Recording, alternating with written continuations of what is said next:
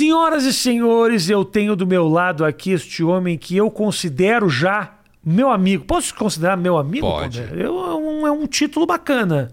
É, pode considerar. é? Meu amigo Pondé, e eu vou te falar uma coisa, Pondé. Hoje eu fiz um negócio especial. Como a gente já conversou muitas vezes nessa vida, Aham. eu falei pra turma. Falei, me manda coisas, dúvidas, questionamentos. A gente parte. Obrigado. A nossa conversa, ela nasce a partir dos questionamentos das pessoas. Parece preguiça da minha parte. Não é? Não é. Mas antes da gente começar com a- as perguntas da turma, assim, eu vejo a galera mais jovem, que é muito meu público, eh, homem jovem, muito perdido quanto a, uh, muito inseguro a respeito de uma série de questões, pressões estéticas, responsabilidade, o sucesso, a noção de sucesso que talvez a- esse universinho aqui da, da internet venda, está enlouquecendo um pouco essa turma com suas expectativas, com suas buscas. Eu tô é um equívoco meu dizer isso ou não? Não, acho que não. Acho que é fato. Diz que as É pessoas fato. esfregam o sucesso na tua cara o tempo inteiro e a turma mais nova que está nesse momento de faculdade, buscar profissão meio perdida, fica muito sem saber para acho onde que é ir. profissão sucesso. Não importa nem tanto o que você vai fazer, contanto que seja sucesso. É. E tem uma coisa também de que tem que dar certo muito rápido. Entendeu? Tem que Uhum. ter resultado muito rápido. Então, se quando falam que os milênios que estão aí com 30 e tantos anos já eram assim, os mais jovens são pior ainda. Ah, é. Querem mais resultado Claro. mais rápido. Então, acho que você está certo na O leitura. cara passa o tempo inteiro ligando na internet e fala: ganhei 2 milhões em duas semanas. Aí o cara que tá em casa fala: pô, mas eu vou fazer, vou trabalhar minha vida inteira, não vou conseguir. Não vou ganhar 12 milhões. Então é um. É, o E tem uma coisa de marketing- jogar na cara do outro Isso, também, né? isso. Porque tem essa coisa de um- uma ideia de boçalidade como saúde mental. Hum. Sabe? Quanto mais boçal, mais saúde mental você tem. Mas eu tô bem, né? É, mas É. eu tô bem, é. É isso. Boçal eu tô bem. Então tem. E a, e a internet traz, assim, as redes sociais traz. ah, tira muita gente da, do anonimato, né? Então você quer aparecer uma espécie de deusinho. Então acho que você leu certíssimo. Mas do outro lado, ah, eu também vejo uma turma. A gente tá. Ah, tem uma questão aqui, cara, que eu acho muito interessante. A Olimpíada me fez abrir a cabeça para muita coisa. Você já deve ter Você ficava acordado assistindo? Depende. Depende do evento. As pessoas assistiam remo e eu tava, foda-se o remo. É. Remo, a vela. Porque a vela ganha os caras que é Grael. É duas minas ganharam, Ganharam? né? E uma delas, Grael. Todo mérito pra elas. É. Mas eu gosto do cara do boxe, que é o Odenilson. Eu gosto desse cara que eu sei que ele batalhou. O cara da vela. Matheus, desculpa aí, ô da vela. Não tem o mérito do boxe. Desculpa, desculpa, brother. Sua vida foi mais fácil. Entendeu? Mas eu assistia. Mas eu vi muito isso que é um pouco a romantização da derrota. Mais, Assim. mais do que ah, ah, a aceitação, a romantização da derrota, da desistência. É, dividir a, a medalha de ouro. E dividir a Teve, tem uns medalha dois de caras que fizeram isso. Sim, Em sim. algum esporte que eu não lembro qual. É, é, que resolveram que e não. aí falaram que era lindo, assim. É, é, mas eu acho que é, um- é uma tônica, né? Então, de um lado você tem obsessão para ter sucesso, mas ao mesmo tempo é eu, eu quero isso, mas eu também tenho um bom coração. Eu sou uma pessoa que não quero isso, sabe? Porque dividir a medalha de ouro ainda é uma medalha de ouro, né? então. Não Vai, cada um vai com uma pra casa. Então, Ninguém então não quer é... dividir o último lugar. Então, tá? então não é tipo assim, gente que sofre muito pela humanidade, sabe? É, é. Mas que na realidade tem trilhões no banco, é herdeiro e aí tá preocupado com os pobres. Isso. Eu acho que é um pouco nessa e tem uma mela, tem uma lambança mesmo. Eu também senti isso na, nas Olimpíadas. Tem uma lambança com coisa de identidade, Aham, aham. sabe? Então não sei quem perdeu, mas é importante pela identidade. Aham. Primeira não sei o que que fez não sei o Sim. Mas isso está em toda parte. Numa hora ia chegar no esporte também, né? Teve uma grande discussão da- da- da- das Olimpíadas, uma das grandes discussões era a participação dos transgêneros nas, nas Olimpíadas. Não sei se você já chegou a discutir isso em algum lugar. Não, mas eu vi o caso de uma transgênero levantadora de peso. Alterofilista, Alterofilista. realmente, levantadora. Mas ela perdeu para as Perdeu, minas, né? o que eu achei ótimo. Acho- Eu achei ótimo, inclusive, eu acho ótimo, inclusive, porque um dos argumentos de muitas atletas mulheres contra atletas mulheres transgênero Aham. é que, é que elas teriam, digamos assim, uma plataforma masculina Aham. de origem que as tornariam mais fortes. Sim. E pelo menos desse, nesse, Nesse. caso não funcionou, né? Nesse. Mas, É, realmente, deve funcionar, né? Realmente há uma vantagem óssea, uma vantagem de estrutura, Aham. porque a medida ali para que você possa competir, eu posso estar sendo extremamente ignorante, me des- peço desculpa para quem está entendendo disso. É mais a questão da quantidade de nível de testosterona. Uhum. Testosterona, o hormônio, assim, você baixa, você tem uma ideia, um homem em média tem aí 500, 600 de testosterona, a mulher tem 25. Então, para um homem, a princípio, ter nascido homem, tá com 25, você começa a ter traços realmente femininos, começa a desenvolver peito e tudo mais. Mas ainda tem uma estrutura que nasceu masculina de um cara, ossatura, ombros, quer dizer, o músculo, você pega mus- musculatura com muito mais facilidade. Mas quando o cara, o, o- o- o transgênero perde, a mulher transgênero perde, porra, você fala, "Ah, olha aí, então não é tanto Então, assim. eu ser. entendo, eu é, entendo. talvez é, o, o que eu acho que a discussão acontece é, por exemplo, se você vai para um esporte, sei lá, rugby. Aham. Que tem choque. Que tem choque, Boxe, pancada, é, boxe. é. Aí eu acho que a discussão fica complicada mesmo. Tem uma, tem uma, uma mulher que fez a, a, a a transição que luta MMA, que tem até um documentário Que sobre agora isso. é homem. E que agora, na verdade, mulher. mulher, ah, mulher. um homem que fez transição para Isso, mulher. Isso. Porque da mulher virar homem e ir pro MMA é muito mais difícil, né? É por isso que eu achei que era muito estranho. mais é. difícil. Mas realmente, assim. E aí, as primeiras lutas era. Você olhava e você falava: Isso é um crime, cara. Vai matar alguém. Porque era uma potência, assim, que você falava, nossa, não tem como. São, são dois seres completamente diferentes. E aí foi a discussão, começou muito ali, porque colocava mulheres em risco.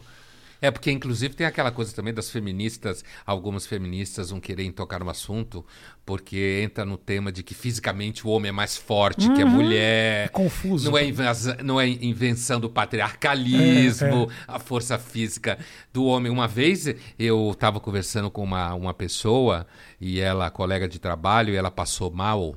Eu já contei isso, Uhum. não sei se num livro ou em algum lugar. Já tem muito tempo isso. E ela começou a sentir uma certa. ficou tonta, eh, extremidades frias nas mãos e tal. E a gente estava esperando para começar a assistir uma sessão de um filme, né? E ela, eu falei, olha, eh, seria bom você passar no ambulatório, né? Porque a gente estava dentro de uma escola. Porque você deve estar com pressão baixa. Aí ela foi, voltou, melhorou, falou que de fato ela estava com pressão baixa e ela me perguntou como que eu sabia que ela estava com pressão baixa. Eu falei, não, olha, os sintomas que você falou e tal, e como você é mulher, mulher tem pressão mais baixa do que homem, ela tomou isso como ofensa.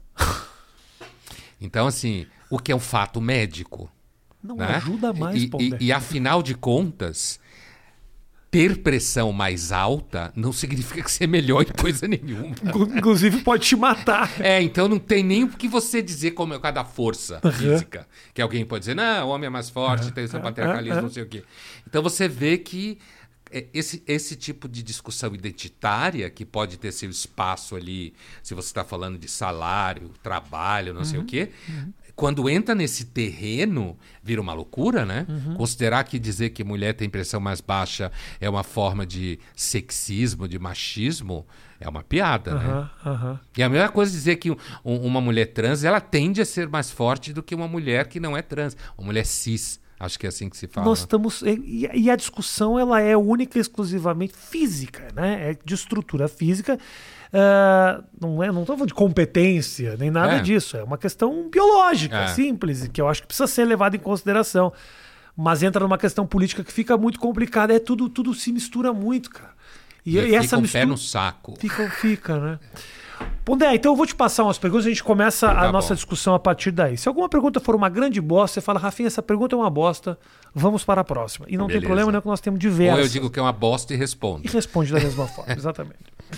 Ah, come... ó, Fili- ó, só para as pessoas saberem que eu realmente pego o que as pessoas mandam, porque eu sou muito acusado de ler perguntas que na verdade fui eu que inventei, para que não diga que fui eu que disse. Sei. Entendeu? Ah, Entendeu? para se poupar. Pondé, a treta com Olavo de Carvalho. O pessoal perguntou, mas não tem pessoal, sabe? Sei, Essas coisas. sei. Não, não, tá aqui tudo. Vocês mandaram. O Felipe Fortes fala: comente essa nova onda, aliás, da qual eu faço parte, de transplantados capilares. E Mentira! Eu, eu fiz aqui, ó. Fiz aqui, ó. Olha aqui. Veja que coisa ridícula, Brasil. Puta que pariu, é muito Aqui, feio, ó, É cara. horrível. horrível. Mas tô aqui, ó. Jura que você fez Eu isso? assumo meus BO, Brasil. Isso. Aqui, ó. Caralho. E o pior é que nem calvo eu era. Era só aqui. Isso aqui me incomodava. Aham. Só isso aqui, ó. Que tava dando uma levantadinha. Mas um tarja preta não resolvia isso mais fácil? Um tapa, um soco na cara. Fiz. Fui lá, Ah. passei por uma recuperação complicada. Olha, eu não fiz, ó. Olha, se você quiser, eu tenho uns caras pra te indicar. Ah, não, obrigado. Mas mais do que isso, Ah. da questão do transplante, é a aceitação do homem com a idade dele. Aham. O homem tá nessa busca aí. Essa e- é a pergunta? Essa é a pergunta. Se o povo do A questão da transplante- aceitação da, da, da idade masculina, dizer. Aham. A, ida- a idade. Se a gente tá num momento muito inseguro quanto ao nosso envelhecimento. Os homens especificamente. Essa pergunta eu acho que é mais pra mim do que pro Pondé, mas tudo Então, bem. então é, você, a pergunta se refere aos homens Isso, especificamente. homens, homem, homem, homem, homem. gênero, não Isso. espécie. Não, homem, homem. É, então, acho que provavelmente sim. É, porque as mulheres sempre sofreram muito com essa questão de envelhecimento, né? Uhum. Inclusive porque biologicamente amadurecem mais rápido. Então tem sempre aquela coisa das meninas com 16 anos olhando para os meninos de 24, 25, Uhum. Sim, achando os caras de 16 babaca. Porque de fato tem essa, essa diferença. Mal ela sabe que os de 24 também são. São babacas, mas aí é uma descoberta que vai levar algum Vai tempo. levar um tempo. Mas assim, e aí depois começa a envelhecer primeiro, tem um tema da menopausa Uhum. feminina e tal, eh, que também gera. E agora os homens, à medida que vão ficando eh, mais vaidosos, né? Vão assumindo ah, essa preocupação estética o tempo inteiro. E essa coisa também de moleque de, sei lá, 24 anos tomar Viagra, com medo de brochar. Aham. Então acho que os homens estão. Os homens estão, em geral, se sentindo ameaçados. E tem a ver com a emancipação feminina, com toda essa transformação que acontece no mundo. Então, acho que a possibilidade de estar começando a envelhecer, de fato, me parece que tem atingido mais os homens do que quando eu, por exemplo, estava com 40 anos, agora eu tenho 62. Quando estava com 40 anos, eu nem, nem, nem pensava nesse assunto. Era uma coisa assim, completamente inexistente. Mas a minha geração é uma geração que foi muito menos vaidosa, muito menos ameaçada. A gente tinha muito menos medo de mulher. É mesmo? Os caras hoje se cagam de Se medo cagam de de mulher. mulher, se né? cagam de medo. Porque esse medo surge da onde? Ah, porque os homens sempre tiveram medo de não estar à altura do que a mulher espera que ele esteja. né? Então sempre isso foi um medo masculino. Mas eu acho que hoje com essa aquilo que você falava no começo, essa obsessão por sucesso, por bater meta, por viver de acordo com certas métricas, e aí as mulheres emancipadas, trabalhando e muitas delas muito exigentes, né? Sim. Então, isso acaba fazendo com que os caras tenham medo de que tudo é machismo, tudo é sexismo, heterossexual, a ideia de que o homem heterossexual é meio burro, meio insensível. Então, acho que os moleques têm muito medo de mulher. Mas a questão da sensibilidade é muito louca, assim, porque também uma sensibilidade exagerada é anti-afrodisíaca também, né? Total. Um homem cheio de sensibilidade é muito bonito no cinema, Brocha que dura mulher, duas horas, é. né? Porque um conviver com um homem que está o tempo inteiro emocionado por tudo e tudo é uma grande viagem romântica. É, mas esse é o tipo da mentira de hoje, Ah. Rafinha. Eu lembro de um episódio daquela série Friends, dos anos 90, né? Que inclusive recentemente foi atacada porque não tinha nenhum afro-americano Ah, teve no isso. elenco. Teve um Friends. ataque ao Ah. Friends, nenhum deles era trans, nenhum deles era gay, são todos brancos e héteros. Minha crítica não é sobre a questão da representatividade. É sobre o fato de que ninguém é amigo daquele jeito em Nova York. Morei em Nova York dois anos, querido. Você não conhece uma. Demora 10 anos pra você fazer um amigo. Os caras ser amigo daquele jeito. Então eu não engulo Então, aquilo. Essa era mentira. Essa né? era mentira. Essa era a babaquice da É, história, né? exato. Mas então, te- teve um episódio especificamente em que o Bruce Willis participou. Uhum. ah, e ele era o Bruce Willis, Tá. né? E ele estava namorando a Rachel. E aí tinha toda aquela discussão de era Bruce Willis, muito. Sabe aquela coisa do personagem duro de matar, Tá. né? E que aquela discussão com os amigos, que ele precisa ser mais sensível e tal. E aí a Rachel convence ele a fazer terapia, né? Ok. E aí ele vai fazendo terapia e tal, e a última cena do episódio, que é inesquecível, é, é ao invés deles transarem, né? Ele tá deitado no- com a cabeça no colo dela, né? E chorando e falando da mãe, né? E aí ela olha para a câmera, né? Como quem diz assim, puta que pariu, não era bem isso que eu queria. É exatamente o que você está falando. Quer dizer, é aquela coisa tipo, sensibilidade até a página 3. É, é. Tá? Só para não, não ser também aquilo que Isso. alguns chamam de heterodonte. Isso. né? Só para. Agora, se passar da 4, ainda vai. É importante que eh, a sensibilidade seja uma quebra, né? A quebra do bronco, do, do- da dureza. Mas se é o padrão, puta, mas aí, se o cara. Se a quebra é o dia que o cara realmente se coloca e é um pouco mais ríspido, aí realmente, pô. É, se ele subir na mesa na hora da barata, fudeu. Fica difícil, É, né? então. Então, isso, é- é- esse conjunto de coisas, sabe, Rafinha, inclusive a, a- a minha entrada no, no debate público, que já vão aí uns 15 anos, um pouco mais, é, se deu muito marcada por essa percepção, que era uma coisa que eu discutia muito na época. E hoje é mais atual do que era na época, Aham. inclusive. Que é essa mentiralhada generalizada. Então, isso que a gente está falando aqui, de que homem muito sensível continua tendo problema no mercado dos afetos, Sim, sim. você não pode falar. Se você falar, então, é machista, é tóxico, sabe? É ultrapassado. Uhum, Claro, quando claro. na realidade continua sendo uma questão. continua, né? Mas você não, eu, eu posso estar enganado, mas me parece que o quanto mais a, a, a, a gente discute essa, essa questão, mais a gente vai ganhando um pouco de voz, que é o, é- que é um movimento um pouco contrário. Porque Parece que está ficando chato, não se pode mais falar nisso.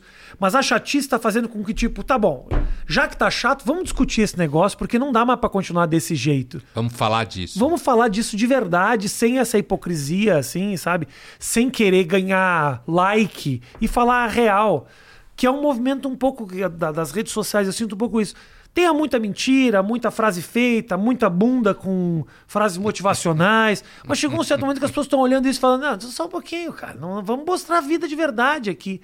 E o real começa a ter um pouco de espaço mesmo. E o autêntico, e o erro, e a pessoa que escapou um preconceito no passado. Hoje, quando ele fala, tipo, gente, olha pra você, entendeu? Então, eu acho que as redes sociais, como elas acabam dando voz a quem não está diretamente empregado com dinheiro, certo? Abre espaço para isso que você está falando. Tá.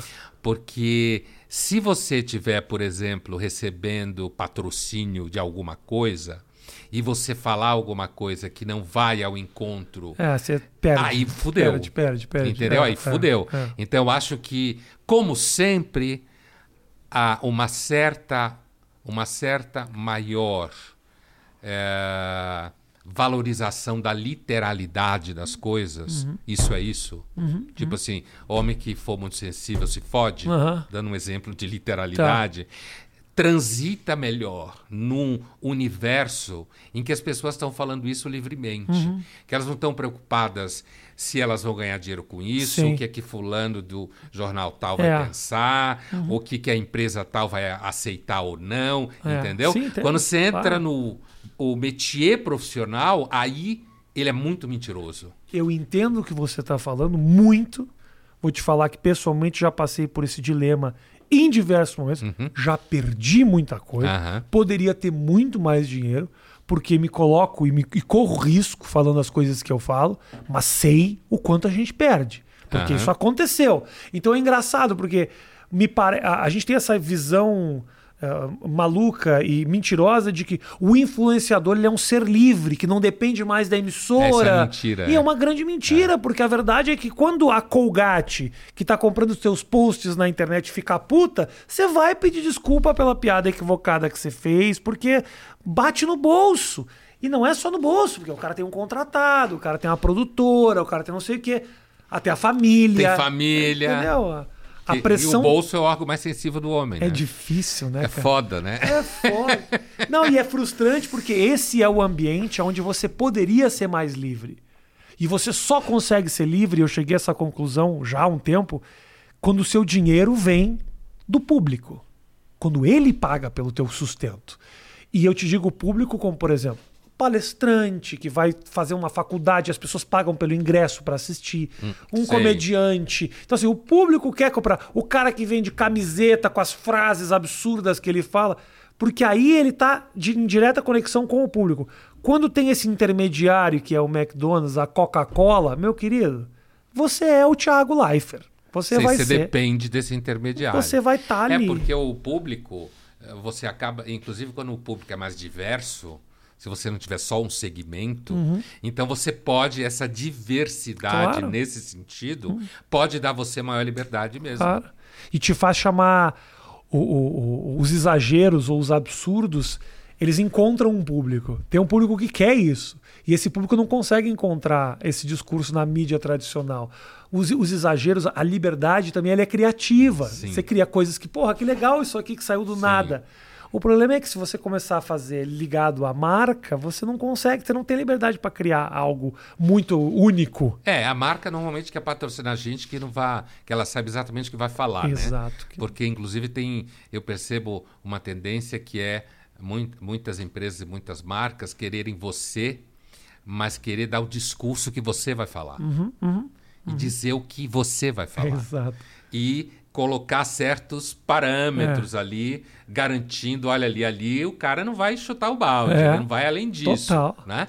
E aí fica, às vezes você tem que fazer um puta, uma puta ginástica, mas ainda acho, ainda há espaço, inclusive para um certo discurso que o Otávio da Folha, né, ah, quando ele me contratou para a coluna, ah, e já vai 12, 13 anos, ele ele usava uma expressão que é as pessoas que gostam daqueles que quebram o couro dos contentes, certo? Exato, exato. Quer dizer, que, que vai ali, não é o público inteiro, mas tem um nicho ali de gente que está disposto a ouvir algo que não seja aquilo que você falou, que é uma frase de autoajuda com a bunda. Isso, Essa isso. imagem é muito boa. Você criou ou você já viu? Como assim? O que mais tem é isso. Ah, Mulheres é? maravilhosas, seminuas, dizendo: a, a vida é mais do que uma tentativa, é o erro e o acerto. E você fala, querida, é só um pouquinho, então não tá, não tá cornando. Tira a frase da frente. Tira a frase, ou tira a bunda e eu vejo a frase, que eu também gosto. Eu gosto da frase. Separa uma coisa da Eu outra. gosto da frase, mas que realmente a imagem com a frase não tá batendo aqui. Eu acho estranho isso. Gosto das duas coisas. Tá confundindo as duas nos cabeças. seus devidos lugares. Você, inclusive, poderia ter visto duas postagens, entendeu? Que seria maravilhoso. Mas não. Vamos ver aqui. Ah, o o Del Heitor pergunta: Pondé, qual é a sua opinião sobre se cercar de pessoas que tenham os mesmos pensamentos que você? Ah, é isso, seus mesmos Ah. pensamentos. A bolha que você cria, né? A bolha de, de pessoas que opinam da, da- da mesma forma. Olha, do ponto de vista do que a gente poderia chamar talvez de ah, opinadores profissionais, se é que existe essa expressão, né? Fazedores de opinião profissional, como se falava. A, a minha bolha, digamos, não é muito grande, porque eu nunca Por pensei muito parecido com muita gente.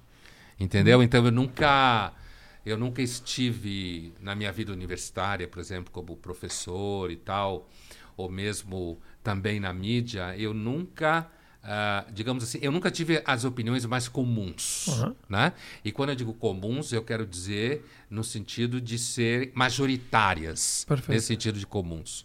Então eu não tenho essa experiência de estar cercado por pessoas que pensam como eu.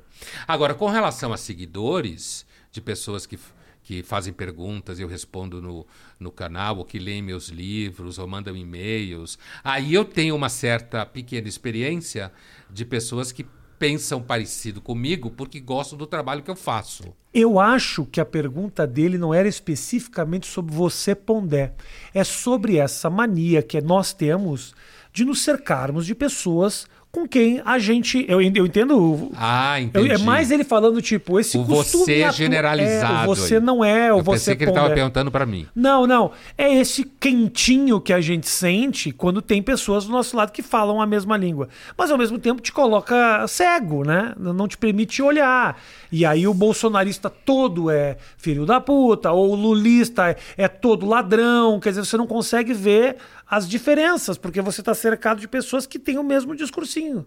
Você sabe, Rafinha, eu tenho a impressão que a possibilidade de lidar com essas diversidades de opinião, no plural mesmo, para ficar bem redundante, ah, eu acho que isso às vezes depende um pouco do temperamento das pessoas, sabe?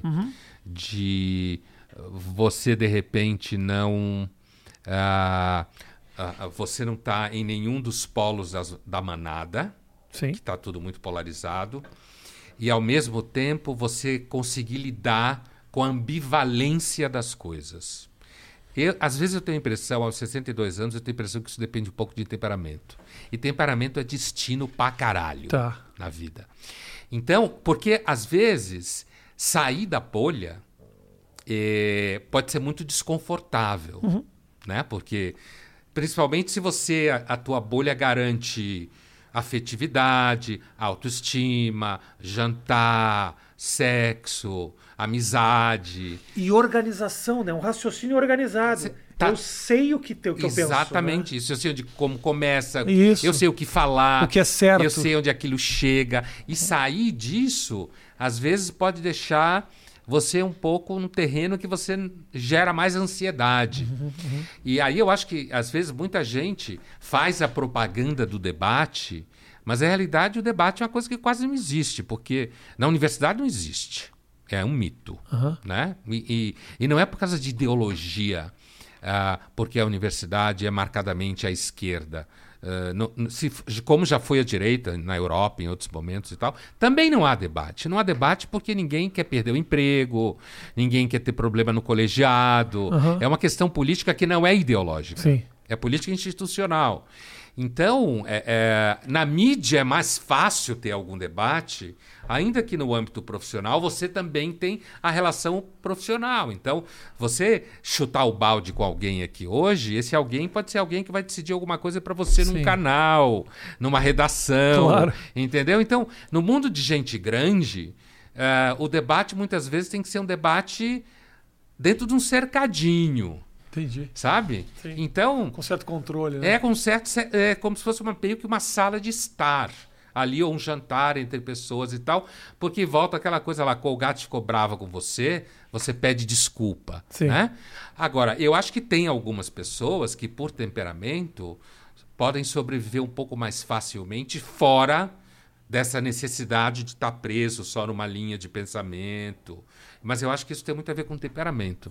Não acho que seja formação, não. Formação de. Eu acho sim. que necessariamente não, porque tem muita gente super formada aí e rezando em cartilhas ali, ó. Uhum. E se você colocar alguma coisa fora da cartilha, a pessoa já começa a dizer que isso está fora do mundo, que isso não é real. Eu ah, talvez também. é, eu tô teorizando aqui, hein? Eu sou um cara. Sou um- Estamos nós dois. Sou um ogro de boné, mas eu tenho minhas teorias também, Matheus. Não é só um ogro de boné, é alguém que fez implante. Isso é o pior. Tá? Por trás desse boné. ogro e o boné pior. tá tudo bem, por mas o implante é foda. Mas, Você tirou cara, da barba e colocou aqui em Pode cima? fazer isso, sabia? Pode. Ah, é? Tem amigo meu que tirou pelo do peito. Ah, é? Pra botar aqui. O problema é que você tira de certas partes do corpo, pode ser- aparecer os pelos crespos, que absolutamente não combina com o seu cabelo liso. Esse é um problema. Diga. Não, mas a, a, a questão da, da, da, da informação, né? É, como nós estamos vivendo num universo onde vem informação de todos os lados, eu até entendo essa vontade de querer organizar o raciocínio, né?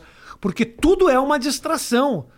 Tudo é uma ameaça, tudo é uma possível mentira, tudo é uma fake news. Então, assim, ah, eu entendo você querer defender os teus, a tua ideia, porque é uma vontade de você ter uma opinião formada. Sim. Porque é muito costumeiro, é muito comum pra mim, tipo, eu tô.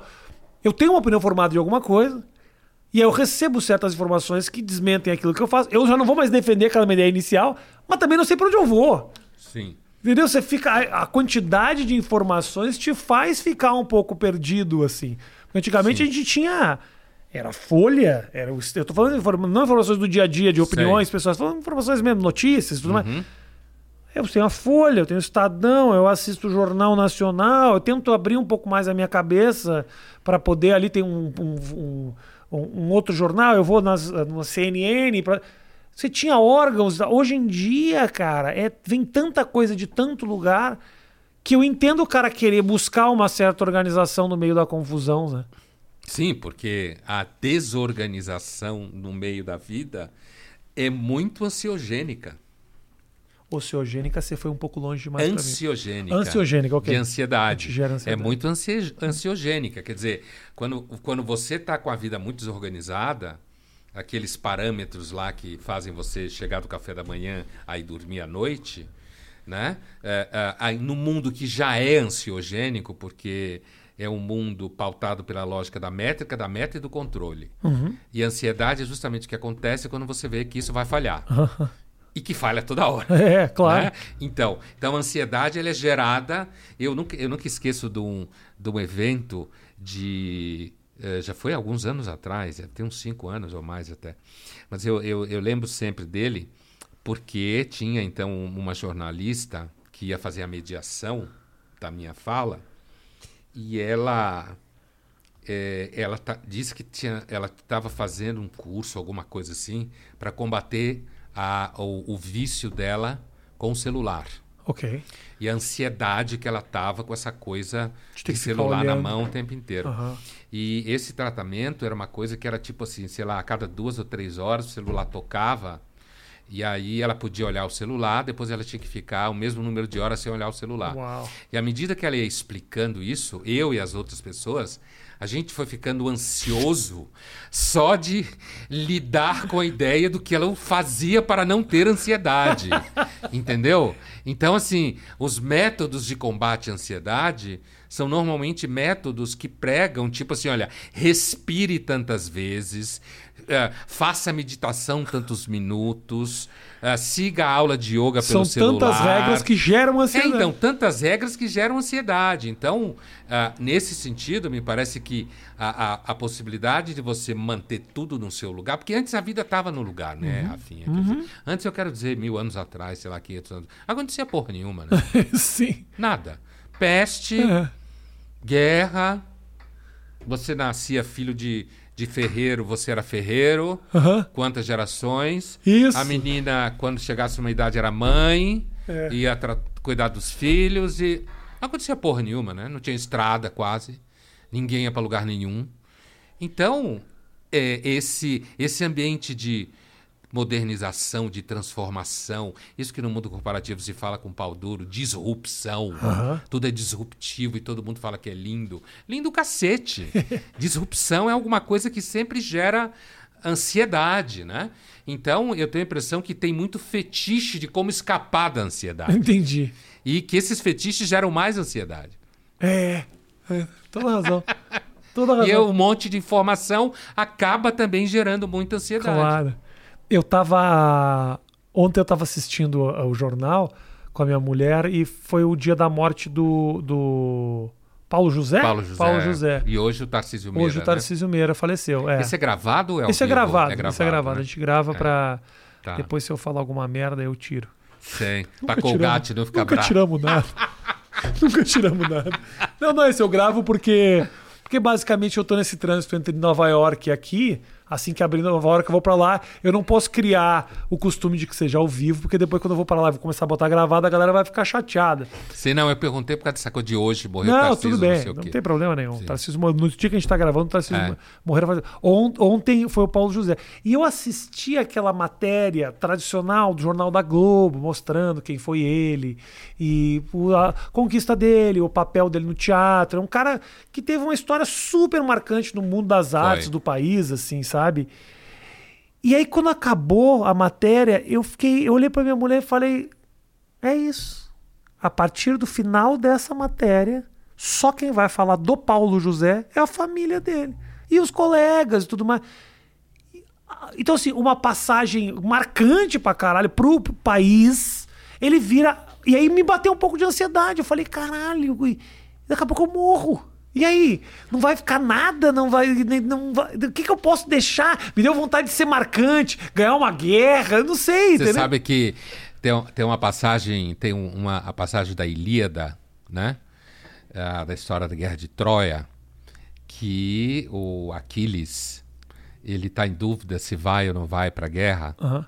É uma passagem famosa porque ele vai falar com a sua mãe, que é uma deusa, daquelas deusas lá. E, ah, e porque ele não sabe, ele não gosta muito do Agamenon, que é o, o rei que ele vai representar na luta contra Troia e tal. E então a mãe vira para ele, que vê o futuro, né? Mas aqui não é nenhuma questão de ser profetisa. Ela fala assim: olha, se você ficar em Larissa, que era a região da Grécia onde ele vivia, você vai casar, você vai ter filhos, você vai ter netos, e você vai ser lembrado pelos seus filhos, pelos seus netos. Se você for para Troia, ainda que será a sua maldição, porque ele morre na guerra, né? Você vai ser lembrado por um milhão de anos. E ele escolhe para Troia. Certo? Esse problema existe desde a Ilíada. Os gregos, eles eram obcecados com o problema da mortalidade Aham. e da finitude. Inclusive porque no universo deles, religioso, eles conviviam com deuses que eram imortais. Aham, aham. Era como que esfregar na cara o tempo inteiro. Olha, eu não tenho problema do Paulo José, É, nem isso. do Rafia, nem do Pondé. Isso. Não tenho. Eu sou eterno. Você é mortal. É, né? é. Conhece-te a ti mesmo. Você é Caralho. mortal. Então, esse tema é um tema recorrente. Agora, não há dúvida de que ah, hoje, quando você fala do Paulo José, tem um, tem um elemento também em jogo que assim, a memória ela é muito pouco trabalhada. Tá. Então, o Paulo José, você sabe quem é o Paulo José, mas o Paulo José foi muito mais presente na minha vida do que na sua. Porque a gente tem lá uns 20 anos de diferença, né? Sei o quê, 40? 44, fazer 45. É, então. É 17, então, é, então 16. assim, é, eu lembro muito bem do Paulo José na televisão, no teatro, Aham. Certo? Era uma figura como diretor. Ele era aquela figura que era ator, mas ao mesmo tempo era Isso, diretor. isso, né? isso, Dupla carreira. Então, ah, mas é um fenômeno geracional. A geração morre e acaba. E o mundo passa de uma mão para outra. Sim. E a, a, a mão que recebe, cada vez mais, tem menos relação do que a mão que entrega. Exato. Eu não sei se é uma vocação você ser uma figura pública. O que a gente está fazendo aqui, eu não tenho dúvida de que pelo menos um milhão de pessoas vão assistir no intervalo de aí quatro, cinco meses. Isso que a gente está fazendo. Isso é uma escolha nossa de, Sim. de alguma forma, também tocar quem está ali do outro lado. Eu e você, acho que muito mais você do que eu, porque você marca as pessoas, quem te segue, quem te acompanha, ah, ah, curte pra caramba. Da mesma forma eu também, mas É. assim, ah, eu quero ser marcante para essas pessoas de alguma maneira.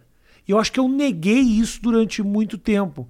Mas você acha que isso é uma, uma, uma escolha voluntária? Porque o meu desespero é esse realmente. Eu gostaria de que as pessoas lembrassem de mim quando eu morresse. Isso acontece de maneira voluntária ou, ou, a- ou são oportunidades que a gente simplesmente abraça? Todo mundo gostaria de ser uma figura pública. Eu acho que não todo mundo. Acho que não, né? Porque dá vontade de ser o melhor engenheiro, conhecer. Mesmo que seja num pequeno eu quero ser o melhor apicultor do mundo. entendeu? Mas pelo menos as pessoas trabalham com abelha vão saber. Eu que... acho que não todo mundo. Acho que assim. ah, porque uma coisa é você ter medo da morte. O que todo mundo tem em geral. Outra coisa é você querer ser lembrado por um milhão de anos. Mesmo que para isso você morra. Que é o caso do Aquiles. Aham. né? Então, assim, tanto que você, quando você estava falando, eu quero ser lembrado, tá? aí você falou assim, lutar numa guerra. Veja É. que foi justamente o exemplo que você É, deu. exato, é. lutar numa guerra, que era o caso do Aquiles, certo? E ele, mesmo sabendo que ia morrer na guerra, ele preferiu morrer, mas ser lembrado por um milhão de anos. Eu não acho que todo mundo tem esse tipo de ansiedade. Não é o mesmo do medo da morte, entende? Porque, inclusive, uma das formas de você poder ser lembrado por um milhão de anos, ou quantos anos for, é se você perder a vida fazendo o que você está fazendo. certo? Como no caso de muita gente que a gente lembra, porque teve uma vida extremamente trágica. Como, aliás, a mãe do Aquiles diz para ele. Porque normalmente toda glória é acompanhada de uma ruína, ela fala. Então, assim, a, a, aqueles que de fato vão para a glória por um milhão de anos Aham. se fuderam em grande oportunidade. É. Né? Foram na hora certa. É, né? então. Então, assim, agora, a, a, a coisa do debate público, assim, de ir para o debate público, eu entendo que algumas pessoas. Eu, quando resolvi fazer filosofia, né? E eu estava lá, acho que no primeiro ano já de, da graduação, eu, eu tinha vindo de cinco anos de medicina, então eu não era mais um moleque, Aham. né? Quando eu resolvi fazer filosofia, eu, disse, eu decidi que eu ia para a guerra, quer dizer, senão eu tinha ficado médico. Sim. Né? sim. Então, quando eu estava no primeiro ano, acho, eu era um leitor assíduo do Paulo Francis. Né? E Ah, eu gostava continuei, demais, eu né? gostava. Até ele via falecer em 97, já no Estadão. Naquela época ele estava na Folha. E eu lembro claramente que para mim era muito claro, e eu dizia na faculdade, eu vou escrever na Ilustrada. Isso era um foco. Porque eu, quando fui para filosofia, a minha intenção era dar aula, estudar, porque eu já sabia que eu gostava de fazer essas coisas, mas eu queria ir para o debate público. Eu queria marcar o debate público, fazer parte da discussão e não só dar aula, que é uma coisa que eu continuo gostando de fazer, mas eu queria ir para a discussão pública. Então eu escolhi isso. Grande parte dos colegas Não. não pensa nisso, nem Mas- nunca pensou nisso. Mas a sua escolha por ir para o debate público também foi uma maneira de ser notado, e eu não vejo problema nenhum nisso. Quero me tornar uma celebridade, quero me tornar um cara conhecido. Eu, eu busquei Sim, muito, sim, eu sim, super admito. que Não, eu- eu pensei nessa coisa de ser conhecido também, mas para mim sempre foi eu queria ser conhecido como alguém que era filosoficamente corajoso, então eu queria ser conhecido. Mas eu queria ser conhecido dessa forma. Se alguém me perguntasse se eu queria ser um médico famoso, é, para mim não significava nada. Para mim significava ser conhecido como sendo um filósofo no Brasil que de fato marcou a história da filosofia no Brasil. Imagina que frustrante, então. Eu, ima- imagina que frustrante, por exemplo, nesse universo de reality show.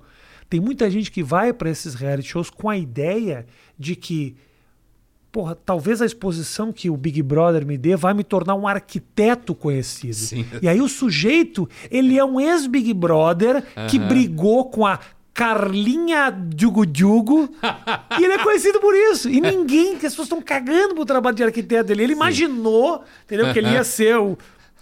Quão frustrante é Não, isso? mas isso é bem, isso é bem um lado sintomático dessa discussão toda, né? Porque o reconhecimento do trabalho é muito bom. É. Você saber que pessoas reconhecem quando eu encontro molecada ah, na rua mesmo, certo? Que é bater selfie, né? E, e conta, olha, eu comecei a ler filosofia por sua causa, ou eu resolvi estudar filosofia por sua causa, ou mesmo que não tenha essa coisa da filosofia no meio, mas que ah, eh, eh, me segue, reconhece o trabalho, ou gente mais velha. Quer dizer, isso é muito bom, né? Agora, eh, imagine você ir para um ambiente como o Big Brother ou Aham. qualquer outro programa com este objetivo de bombar nas redes sociais e você passa a vida tendo que você sai de lá e você vai ter que passar a vida fazendo algum tipo de merda para continuar bombando. Cara fica escravo da desgraça. É, eu, eu acho assim. Eu tenho um preconceito contra essas coisas. Não gosto. Assumidamente, preconceituoso. É, assumidamente. Eu entendo. Eu olho assim, sabe, acho meio foda. Eu, eu sempre achei o, o Pondé mais. O último Big Brother eu fui obrigado a assistir, não teve como. Pandemia, travado, o Brasil inteiro só falava desta merda. Você não se sente sozinho quando isso acontece? Eu me sinto muito, cara. Todo mundo só fala desta bosta. Eu falei, eu preciso participar disso de algum jeito. Aí eu fui lá Não. assistir. Não me acrescentou em absolutamente Esse nada. último foi o quê? É que tinha uma menina chamada Carol com K? Exato. Já tem um outro? Não, não tem. Esse, Esse foi o grande. É um por ano? É um por ano, né? Começa ali quando? Dezembro e vai até. Certas pessoas são fãs de Big Brother. Começa em fevereiro e vai até quando? Três? Não, mais, mais. três meses. Só? É. Três meses? Você vê como é forte o negócio? É, o negócio é forte. Mas eu É, acho- Eu ouvi muito esse nome, né? E eu vi muita gente falando da Carol com K. Você deve ter falado em, algum, em, algum, em alguma discussão, deve ter aparecido. Eu fui trazido a essa discussão. a Carol Conká, Né? Eu é. fui trazido à discussão. Mas assim, eu nunca vi nenhum episódio. Eu vi uma vez uma pizzaria Ok. no interior de São Paulo, Aham. quando estava cerca há muitos anos, devia ser no começo. Estávamos numa pizzaria no interior, essas que tem televisão, Sim. com criança e tal. E foi um episódio em que uma mina fazia uma boquete num cara. Certo? O que você estava eu lembro assistindo das chamava meninas- Sexy Hot. Era não, de- não era, não, era numa pizzaria mesmo. E aí, cara, as crianças, as meninas, adolescentes da mesa ficaram olhando assim pra, pra televisão, né? Aí alguém mandou desligar a televisão. Então, assim, agora, é, não, eu não sinto muito essa falta. Porque talvez eu nunca tenha assistido tanto programa de televisão assim. entendeu? Entendi, tava televisão. Inclusive, é, quan- quando eu era criança, a televisão era uma coisa regrada pelos pais, né? Aham. Além de ter menos opção, Não tinha tanta opção. não Era- tinha tanta programação, então a televisão não era uma coisa que. Você não tinha que estar olhando para uma tela o tempo todo e sabendo o que está acontecendo na tela. O, o, o mais louco da história do reality show é que você tem o, o 24 horas, né, que, é- que são câmeras ligadas o tempo inteiro naquelas pessoas, mostram o dia a dia daquele lugar, e você tem o que seria uma espécie, uma retrospectiva de meia hora que aparece na Globo, onde eles pegam os melhores momentos que aconteceram Ah, naquele tem dia. isso, é? Tem, tem. Que aí passa em canal aberto. E é nessa. É, passa, passa até na Globo, na Globo. Eles pegam o dia, eles editam esse dia, às vezes, em 20 minutos e mostram. cenas mais sangrentas. E aí, mas o problema é o seguinte: e aí é nessa edição que eles constroem as personalidades, eles constroem quem que é o bonzinho, quem que é o malzinho, quem que tá sacaneando, quem que é o vilão. E nisso rola muita injustiça. Porque eles levantam vilões que, na verdade, foram injustiçados. Eles eh, colocam como, como vencedores aqueles que, na verdade, não venceram absolutamente nada. A menina que foi a grande destaque desse ano, eu tô dando um workshop de, de reality show, de Big Brother pro Pondé. Esse ano, a o grande destaque era uma menina chamada Juliette, que eu faço questão de todo episódio do Mais Que Oito Minutos falar mal dela. Todo episódio. Porque você estava torcendo por outra? Eu quero. não, meu envolvimento não era tão grande assim. Porque eu achei uma sacanagem, que é o seguinte: todo mundo na casa não gostava da menina. E eu, de vez em quando, assistia no Globoplay as câmeras, as discussões. A menina absolutamente insuportável. Talvez hoje ela seja uma pessoa legal. Talvez fora daquele ambiente ela seja uma pessoa muito legal. Mas ali ela era insuportável. Mas ela era uma mulher nordestina, com sotaque, com uma postura, que em algum momento ou outro a casa inteira deu de cacete. A Globo levantou essa menina. Pondé, ela entrou na casa com 2 mil seguidores no Instagram, saiu com 30 milhões de seguidores. Então, assim, a mulher virou, a mulher tá em toda a propaganda. Todo, você liga a televisão só dá a mulher. A Globo construiu esse fenômeno. Tinham pessoas legais lá dentro que foram destruídas pela emissora. Quer dizer, há uma editada. Total. Ah, eu não sabia. Total. disso. Não é só mostrar quem que é legal e quem não é. A Globo constrói o que ela quiser. E mostra quem ela quiser. Nesse momentos mais importantes. Nesse aí. momento mais importantes. Mesmo quando você está assistindo 24 horas, eles cortam as câmeras também. Então Uhum. tem um switcher que mostra. Vamos ver o que está acontecendo na cozinha. Vamos ver o que está acontecendo Super no quarto. pro, hein, cara? Profissional Ah, pra caralho. Manipulador, mas é assim, é uma é rato de laboratório. A pessoa chega lá dentro, eles fazem coisas absurdas para colocar as pessoas no limite. né? Por exemplo, assim, diminuem muito a temperatura da casa. Às vezes aumentam a temperatura, cortam a comida, dão cerveja. Puta, tem pouca treta. Quando vê do nada uma festa do Havaí com cachaça e os caras Pra brigam. gerar treta. Porra, é um negócio louco. O cara vai lá dentro, o cara é, é um rato de laboratório. Então é muito interessante, porque você vê as pessoas na sua essência. E muitas delas acabam tendo reações que naturalmente não teriam. Mas o que eu acho muito louco é como a gente tá apaixonado pela vida privada do Ah, outro. sim. A gente sempre gostou de fofoca, né? Mas ainda é um mercado muito inexplorado, Pondé, no Brasil. Porque se você vai na Espanha, quantidade de folhetim de fofoca, de a vida, e entra, e a câmera em cima da casa, essa merda vai evoluir muito aqui no Brasil. Que fica pior ainda, você quer dizer? Muito pior, muito pior. Olha o The Mirror lá na, na, na, na Inglaterra, os absurdos que inventam sobre a família. Ah, o jornal. É. Os, é, É, é- é, é, os jornais da Inglaterra têm uma tradição de tabloide violentíssima. né? fofocas pesadas e crimes e delações. E, porra, é um negócio impressionante. Aqui ainda é, como tudo é muito monopolizado pela Globo, né? Que ela ainda tem um controle, ela salva ali quando dá um problema ali pra Grazi Mazafera, eles vão lá e dão uma maneira de. De eles controlam, ainda, ainda, ainda a, mídia, a mídia ainda no Brasil ainda é controlada, eles têm um controle um pouco maior. Mas é foda, cara. Quer dizer que a Globo ainda faz um papel ali de moderadora. Totalmente. Para o Totalmente. bem e para o mal. Totalmente. Quando. Ah, totalmente, imagina. É isso. Então, assim, quem não tá ali dentro, ele não, tem, ele não é blindado. As pessoas lá dentro têm uma blindagem, assim, elas elas elas estão elas estão protegidas. Deu uma treta há um tempo atrás. Lembra dessa, Matheus, do Cocielo com o Bruno Galhaço? O menino Bruno Galhaço é um ator de lá e tal. Não Eu tô- sei quem é. eu sou, eu sou. Hoje é Folhetim Fofoca com Rafinha Bastos. E eu tô explicando. Então deu uma merda com o cara, e a Globo protege o cara da Globo. Outros menino toma no cu. E aí a imprensa toda vai em cima do menino. Porque também não vai querer se queimar com a emissora. Porque um dia eles vão precisar de uma entrevista com a Tata Werneck. Entende? Então é um esquema sujo demais. É, não, é. Só quem não, não, não tem mínima. Não é alfabetizado minimamente em mídia, acredita. Ah. É, é assim. Você sabe que ah, o Platão, ele, é- ele, nas suas críticas à democracia. Você vê a diferença, desculpa para te interromper, a Tá. diferença. Eu cito Big Brother. Pondé cita Platão. Tá aqui o nível, o nível da discussão, a diferença do nível da discussão. Pode, continu- assim, pode não, continuar é- com Platão. Mas tem tudo a ver com o que você está falando, bom. você vai ver. Que ah, numa das críticas que o Platão faz à, à democracia, e não para dizer que a gente conheça nenhum regime melhor, mas Uhum. o, o Platão tinha dúvidas sérias com relação à democracia, à experiência ateniense. A gente tem que entender que eh, eh, era uma experiência muito nova e tinha dado errado em Atenas, Uhum. né? Alguns, inclusive, responsabilizaram a democracia pela derrota diante de Esparta. Né?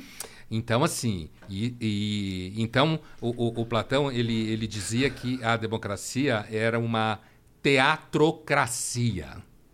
Ele usava exatamente essa expressão, teatrocracia, no sentido de que a democracia é em grande parte uma farsa, né?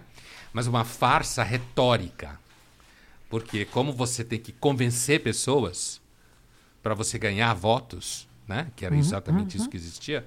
Então era expor, era a, a, a farsa era exposta. Todo mundo sabia que estava todo mundo mentindo o tempo todo.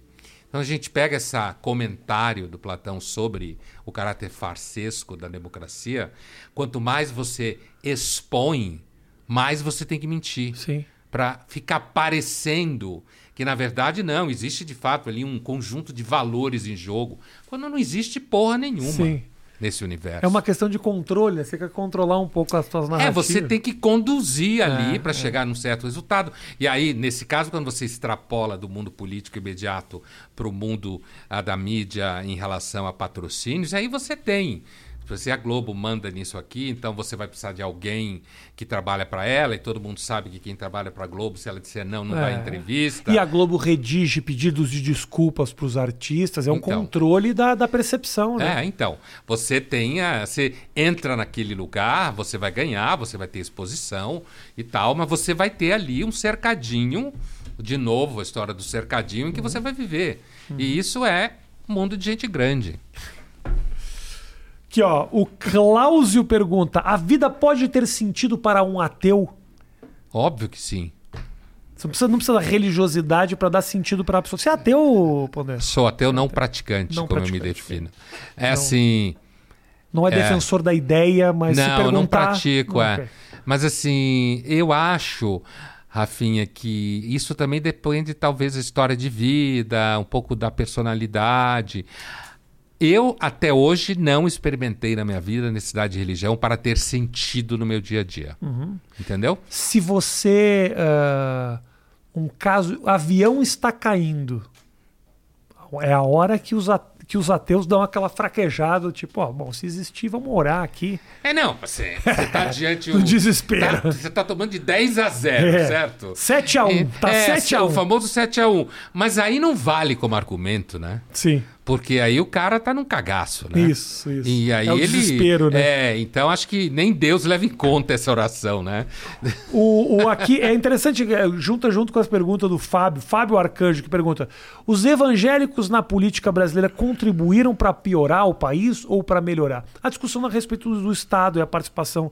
ah, imagens muito muito grotescas até em CPIs, os caras orando de mão dada, uma coisa ah, ah, dentro do próprio Congresso mas ao mesmo tempo também manifestando sua fé. Você acha que isso atrapalha na evolução do país? Ou- ou- Eu acho que o Brasil tem tanto problema de disfuncionalidade no Estado e na sociedade, na elite, na distribuição de riqueza, que eu não acredito que dê para dizer que os evangélicos per si são um problema a mais.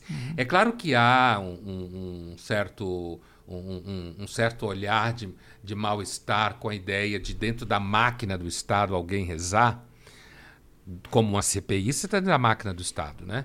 Então, com alguém rezar dentro da máquina do Estado, porque o Estado é constitucionalmente laico, apesar de evocar Deus. Então, assim, é, ah, então é, isso parece que na CPI o cara devia ir no quarto escondido e rezar, Isso. mas que isso não aparecesse como dentro, né? Então, ah, do ponto de vista da discussão teórica política, é uma ação fora do lugar. E como normalmente são os evangélicos que fazem, porque eles gostam de ficar mostrando que eles têm fé, né? Faz parte do negócio mostrar que tem fé. Então parece também porque eles cresceram. O país era um- o Brasil era um país de uma maioria católica gigantesca, ah, paquidérmica, Aham. ah, sem a Igreja Católica vem tomando um pau dos evangélicos aqui no Brasil gigantesco em termos numéricos. Depois de séculos, o Vaticano descobriu que tinha um papa pelo menos argentino, Sim. né? Porque se ele só põe europeu, europeu, europeu, o Vaticano é um grupo de europeus cercados por europeus de todos os lados, se bem que a Europa não está tão europeia assim nesse Aham. sentido mais Sim. nas grandes cidades. Então, eu tenho a impressão que há uma certa resistência em relação aos evangélicos. Uma coisa tipo, como se o evangélico fosse o novo rico, sabe? O cara que acabou de entrar no clube X nos Jardins Sim. e nunca, era, nunca frequentava aquele clube. Então, é que cara não sabe comer É, com garfo isso. e faca, sabe? Agora, do ponto de vista teórico, Chega com um camaro amarelo no é esse tipo de coisa fazendo barulho, né? E, agora, do ponto de vista da teoria do Estado laico, de fato, não devia se rezar. Agora, eu não acho que os evangélicos. Eu não acho que dê para dizer que os evangélicos são o maior problema do Brasil. O- o, o Brasil tem muito problema. Assim como existe muito evangélico, que é gente que trabalha, que tem família, que cuida de coisa, que faz. Sabe? Que não é problema. Aham. Então, pegar os evangélicos como um todo e dizer que os evangélicos são um problema, talvez você esteja pensando em alguns pastores evangélicos especiais É. que geram problema. Talvez, ah, ah, talvez não especificamente os políticos que representam movimentos religiosos e tal, mas a discussão, muitas vezes discussões de política pública, ela cai em cima da religião, seja por causa das drogas e, aí eu acho que as fronteiras elas ficam um pouco complicadas, né? A questão do aborto, são questões que passam pela religião que muitas vezes podem ser consideradas por questões de, de política pública, assim. E aí as fronteiras elas ficam mais complicadas, né? Elas Porque são- eu, eu entendo o político evangélico defender Sim. os seus interesses. Agora, quando a gente começa a discutir, mas aí a vida começa aqui ou começa ali, passa por Deus em algum momento essa discussão. Passa. Passa, inclusive, quanto menos capaz é o Estado de fazer a sua função, mais a religião consegue fazer a função. E aí, inclusive, é uma das chaves dos evangélicos. Uhum. Os evangélicos operam com franchise, praticamente, certo? São super ágeis Uhum. É. em termos de business. É um Starbucks da. É, é um Starbucks de Jesus, fé, né? da fé. Então, assim, o, o resultado é que muitas vezes o Estado não consegue fazer o trabalho de política pública junto às populações vulneráveis, como Sim. se fala. Mas aquele bairro tem uma igreja. Ah, tem. Pô, E aquela igreja se transforma no programa de final de semana. E aquela igreja faz com que os filhos se encontrem. E aquela igreja faz com que os filhos namorem. E aquela igreja faz com que as crianças fiquem longe das drogas. certo? E aí a igreja emplaca. Ela promete entregar Jesus e, e ela entrega. É. E aí o Estado, que inclusive é disfuncional, então ele não consegue chegar lá e dizer, ó, peraí, então, é, essa discussão aqui do. Essa discussão do aborto, ou a discussão do sexo, eu lembro que eu escrevi uma coluna alguns anos atrás sobre a Damares, e que deu um pau danado. E claro, a Folha colocou na primeira página um trecho da coluna, porque a Folha gosta de sangue. E quem trabalha na Folha Sim. normalmente gosta de sangue, né? Então, assim. E aí era uma coluna em que eu dizia que a Damares tinha razão, A Folha. certo? Que é mais aqui. Ah, é? Vamos foder o Pondé aqui. Bota esse Não, negócio. assim, porque a gente gosta de sangue, né, na Entendi. Folha. Então, assim, aí o, o- o- eu dizia em algum momento da coluna que a Damares tinha razão, né? Tinha razão no sentido de que as famílias deveriam proteger as suas filhas de um sexo precoce. E devem mesmo. Porque você tem meninas de 14, 15 anos com filho. Aham. é, fazendo sexo, Sim, sim, sim. certo? E ela tem um filho com 15 e vai ter outro com 17, Sim. certo? E se as famílias que di- dificilmente conseguem fazer esse trabalho, às vezes as igrejas conseguem, fazer uma contenção desse tipo de prática, Uhum. que é necessário que se faça. E aí, é claro que eu escrevi a Damares tem razão, justamente para gerar pau, né? Aham. Porque o que eu estava querendo dizer era o seguinte: olha, todo mundo muito bonitinho, com sua vida secularizada bonitinha, com suas opiniões seguras, indo nas suas pizzarias da Zona Oeste, certo? Agora, as meninas de 15 anos, 14 estão ficando grávidas e ficam mesmo. É. E se não tiver pai e mãe, ou pelo menos mãe que fica olhando, se não tiver alguém, um adulto que olhe, ela vai engravidar e vai ter três filhos até 20 anos. E isso acontece no Brasil todo dia. Hum, Sim. Sim, sim, total. Ah, Mas então nem- fica essa zona, É. fica uma zona em que a, a, a religião não devia estar presente, mas a religião está. E à medida que a religião está presente, ela influencia no voto. Claro. E aí influencia na política pública. E... por um custo muito baixo, se você parar para pensar. É um custo muito baixo pro fiel.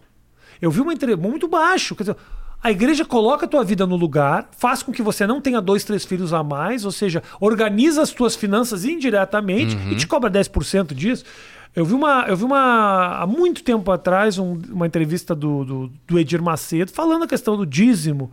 10%, porra, tinha 10% das pessoas, que absurdo. E ele fala uma coisa que, porra, te faz olhar a questão de outra forma. Só um pouquinho, 10% você acha muito? Deixa eu falar uma coisa. Eu pego esse sujeito desempregado, batia na mulher, É isso aí. alcoólatra, os filhos desacreditados Obrigado. no mundo das drogas, porque como o pai não trabalha, está em casa mesmo, não tem como cuidar da família, a mãe desesperada fazendo dois, três empregos para poder botar algum dinheiro dentro de casa. Eu pego esse cara, consigo um emprego para ele, ou pelo menos boto a vida dele no lugar, a ponto dele conseguir botar uma roupa para ir para uma entrevista. É. Esse cara melhora de vida, a situação na casa melhora, os filhos voltam.